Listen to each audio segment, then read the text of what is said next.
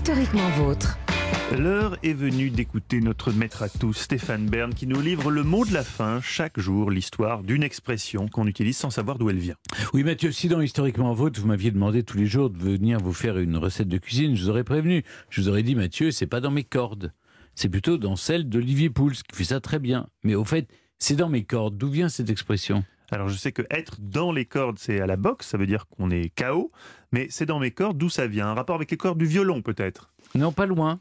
Ce ne sont ni les cordes d'un ring de boxe, ni celles du violon, mais plutôt dans les cordes des cordes vocales. Au XIXe siècle, pour s'assurer qu'un morceau de musique était interprétable par un Mm. chanteur, on se demandait si la partition était dans les cordes de l'artiste, pour savoir s'il était capable de l'interpréter.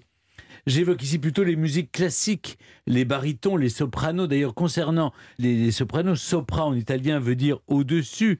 Euh, ça ne veut pas dire que ce chanteur a plus de talent, juste que la tessiture est au-dessus des altos, par exemple.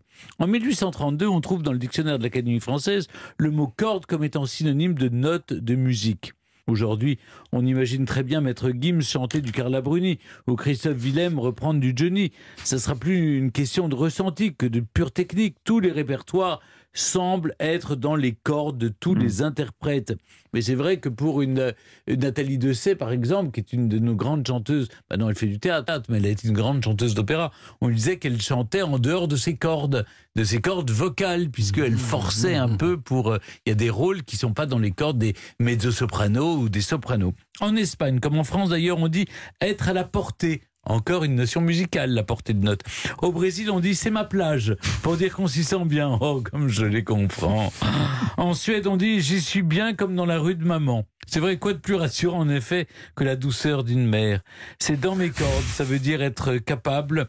Ça me rappelle une citation de Michel Audiard, un gentleman. C'est un type qui est capable de décrire Sophia Loren sans faire de gestes. Il a tout à fait raison, non?